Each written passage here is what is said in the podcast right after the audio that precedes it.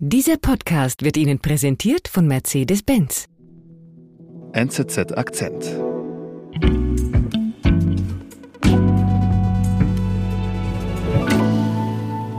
Andreas Rürsch ist bei mir im Studio Auslandsredaktor. Hallo Andreas. Hallo Sebastian. Und es ist noch gar nicht so lange her, da haben wir in einer Podcast-Folge mit dem Kollegen Markus Ackeret, dem Korrespondenten in Moskau, über die Revolte vom Chef der paramilitärischen Gruppe Wagner, Jewgeni Prigozhin, gesprochen. Und, und wir sprechen heute über die Nachwirkungen davon quasi. Das ist jetzt ziemlich genau ein Monat her, diese völlig überraschend ausgebrochene Revolte mhm. von Prigozhin. Und nicht überraschend ist es nicht ohne weitere äh, Wellenwirbel weitergegangen. Also man sieht beispielsweise, dass es im russischen Militär eine eigentliche Säuberungswelle gegeben hat. Mhm. Und interessanterweise gar nicht so sehr bei Prigozhins Truppe, die jetzt in Weißrussland im Exil eine neue Existenz aufbauen kann, sondern in der regulären Armee. Dort sind verschiedene Generäle einfach verschwunden, zum Teil abgesetzt worden. Und man sieht verschiedene Hinweise darauf, dass es brodelt in der russischen Armee. Die Meuterei von Wagner-Chef Prigozhin hat in der russischen Armeeführung eine Säuberungswelle, aber auch einen gewissen Widerstandswillen ausgelöst, sagt Auslandsredaktor Andreas Röhrsch. Ich bin Sebastian Panholzer. Andreas, wenn du sagst, es brodelt, was meinst du denn dann damit? Diese Meuterei von Prigozhin und den Wagner-Truppen, das war kein Einzelfall. Dem Kreml ist es zwar gelungen, die Krise irgendwie zu entschärfen, aber es hat seither weitere Fälle von solcher Aufmüpfigkeit gegeben. Vielleicht nicht so dramatisch, mhm. es ist niemand nach Moskau gezogen mit, mhm. mit Truppen, aber doch ungewöhnliche Fälle von Widerstandswillen. Am deutlichsten wahrscheinlich am Fall des Generals Ivan Popov, das ist der Kommandant der 58. Armee mhm. äh, von Russland. Diese, die 58. Armee, das ist? Das ist eine der wichtigsten Armeen äh, Russlands. Also Russland hat zwölf Armeen mhm. der Landstreitkräfte. Und diese Armee ist an einem Schlüsselpunkt eingesetzt im Moment im Ukraine-Krieg nämlich an der Front in der Südukraine, wo die Ukrainer im Moment eine Gegenoffensive führen. Also mhm. die 58. Armee ist ein wichtiger Baustein in der Abwehr der Russen. Und dieser General Popov hat seinen Posten verloren äh, vor kurzem. Und die Umstände waren offenbar so, dass er bei der Militärführung in Moskau verschiedene Missstände erwähnt hat und auch um Hilfe gerufen hat. Also mhm. offenbar klappt die Artillerie der Russen nicht gut genug und es gibt zu wenig Verstärkungen, Rotationen dieser Truppen. Und das Resultat der Militärführung war nicht etwa, dass man auf diese Beschwerden eingegangen ist, sondern Popov wurde schlicht und einfach entlassen. Mhm. Und dann passierte etwas, das ungewöhnlich ist. Also dass Generäle den Posten verlieren, das haben wir im Laufe des Krieges mhm. immer wieder gesehen. Aber Popov ist nicht einfach stillgegangen, sondern hat in einer eigentlichen Wutrede deutlich gemacht, was hier passiert ist. Deshalb wissen wir auch so viel über den Vorgang. Mhm. Wir hören es auch gerade. Was sagt er da auf Russisch? Du sprichst ja Russisch? Er sagt einerseits eben, wie schlecht es um die militärische Lage bestellt ist, dass es sehr viele Leute kommen ums Leben. Mhm.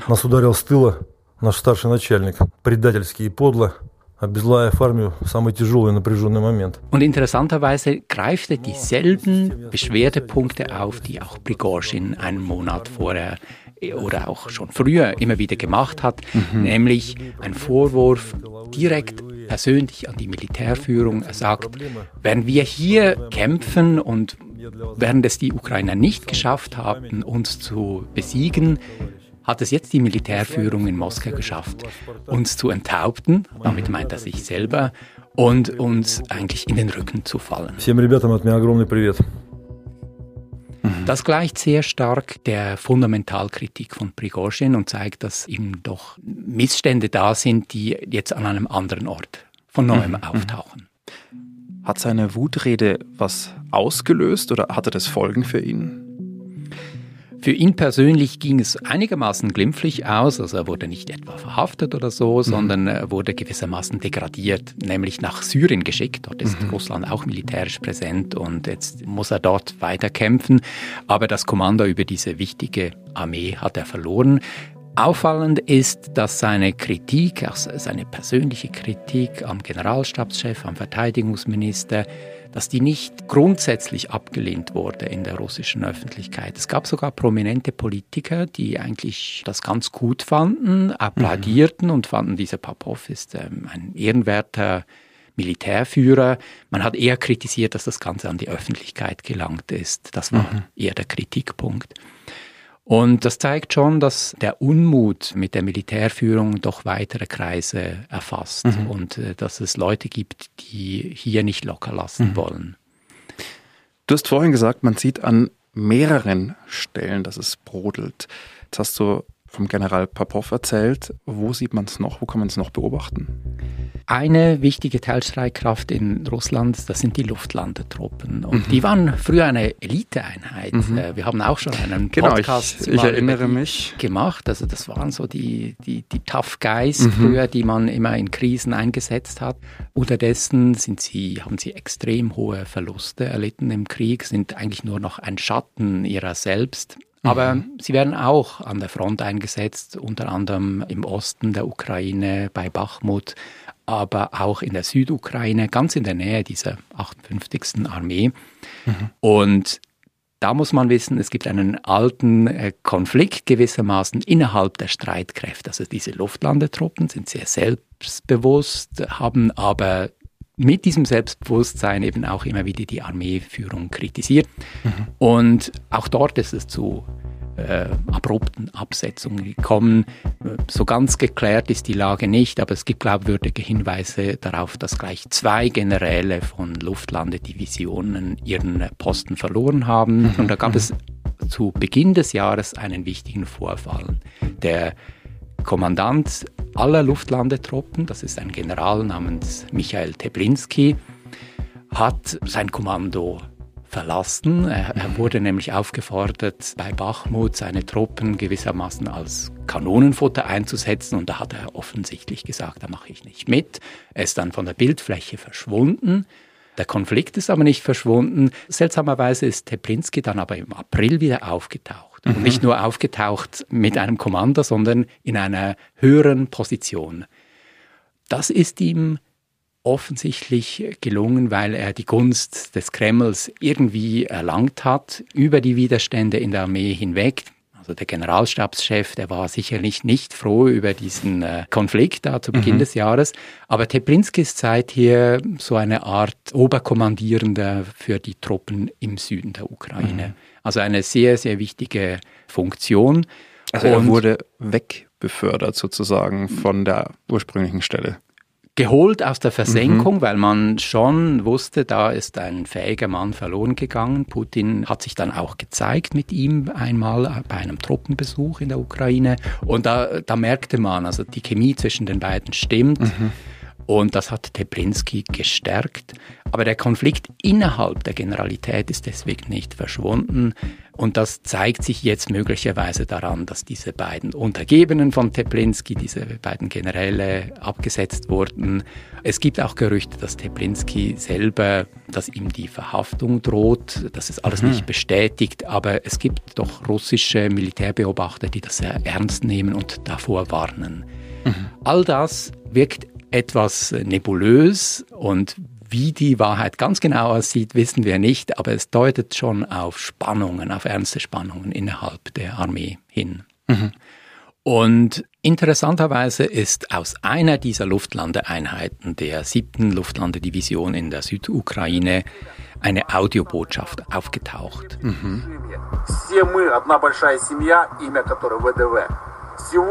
Man kann sich fragen, ob das echt ist oder nicht, aber es gibt doch Hinweise darauf, dass Unmut in dieser Einheit herrscht und die Leute, die das aufgenommen haben, die kritisieren eben einmal mehr die Militärführung und sagen, auch wieder, also wir werden uns notfalls wehren. Auch das ist eine Form von Drohung mhm. mit einer Meuterei. Mhm. Nach Prigozhin, nach Popov eben auch bei den Luftlandetruppen. Und sie sagen, also wenn unserem Kommandanten, sie nennen ihn ihren Vater, ihren Papa, mhm. wenn dem etwas passiert, dann, dann werden wir das nicht zulassen. Und notfalls ziehen wir uns sogar von der Front zurück. Also eine ganz klare Drohung mit einer Meuterei. Mhm.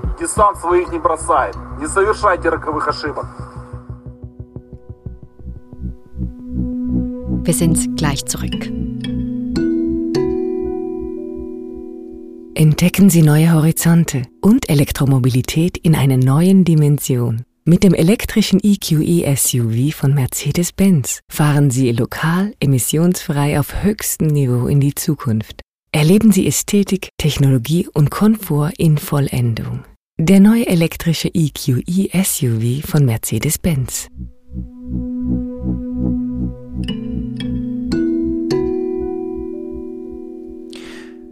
Also wichtige Generäle in der russischen Armee verlieren ihren Posten oder denen wird mit Verhaftung gedroht. Es gibt Spannungen innerhalb der Führungen. Hat das Auswirkungen auch auf Putin? Dem Kreml-Chef kann das sicher nicht egal sein, wenn es solche Spannungen gibt, mhm. äh, mitten in einem Krieg. Er muss auch aus einem anderen Grund beunruhigt sein. Die Meuterei von Prigozhin vor einem Monat hat ja gezeigt, dass die Unterstützung für den Kreml in der Armee nicht gerade berauschend war. Wir erinnern uns an die Szene im Hauptquartier in Rostov am Don, wo Prigozhin mit seinen Leuten eingedrungen ist. Und da wurde nicht etwa mit Kugeln äh, empfangen, sondern zwei wichtige Generäle dort haben ihn da so auf eine Sitzbank gebeten und mhm. mit ihm die Lage Lage ziemlich ruhig besprochen. Mhm. Ich erinnere mich, ähm, dass wir eben genau über diese Szene gesprochen haben und es gibt ein Video dazu, wie eben die beiden sehr hohen Tiere, sage ich jetzt mal, Prigozhin da sitzen und fast schon gemütlich sich unterhalten.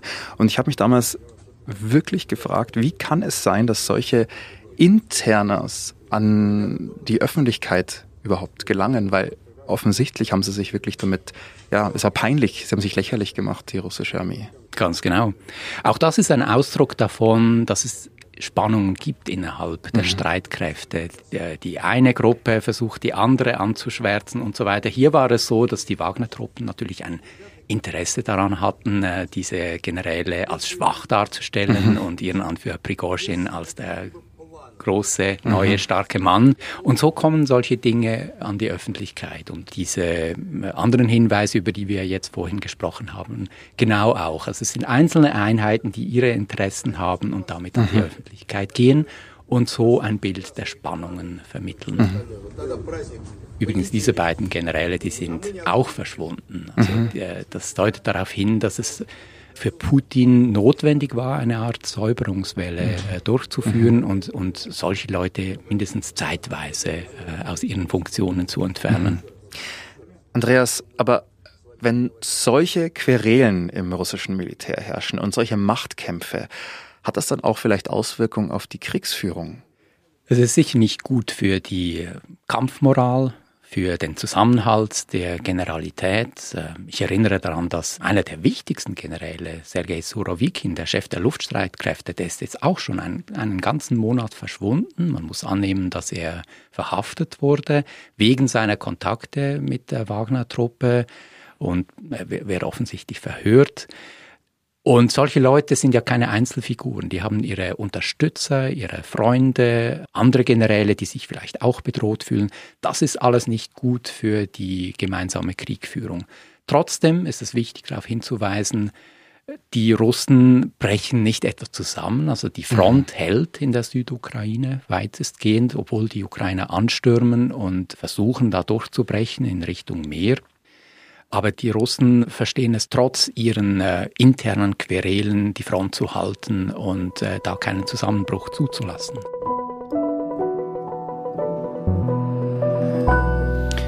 Lieber Andreas, vielen Dank für den Besuch im Studio. Danke dir, Sebastian.